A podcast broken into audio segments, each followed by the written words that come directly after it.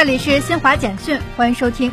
在七号的北京冬奥会例行发布会上，有记者问北京冬奥组委副主席杨树安对中国代表团运动员在本届冬奥会上的成绩预期。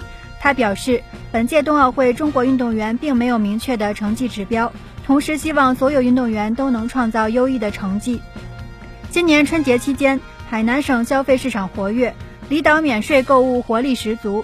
记者七号从海南省商务厅获悉，一月三十一号至二月六号，海南十家离岛免税店总销售额二十一点三一亿元。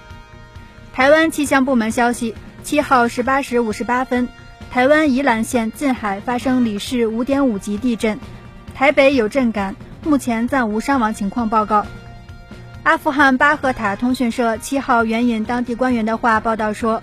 阿富汗东部库纳尔省丹加姆地区六号发生雪崩，造成二十人死亡。当地民众已找到十五具遇难者遗体。以上，新华社记者为您报道。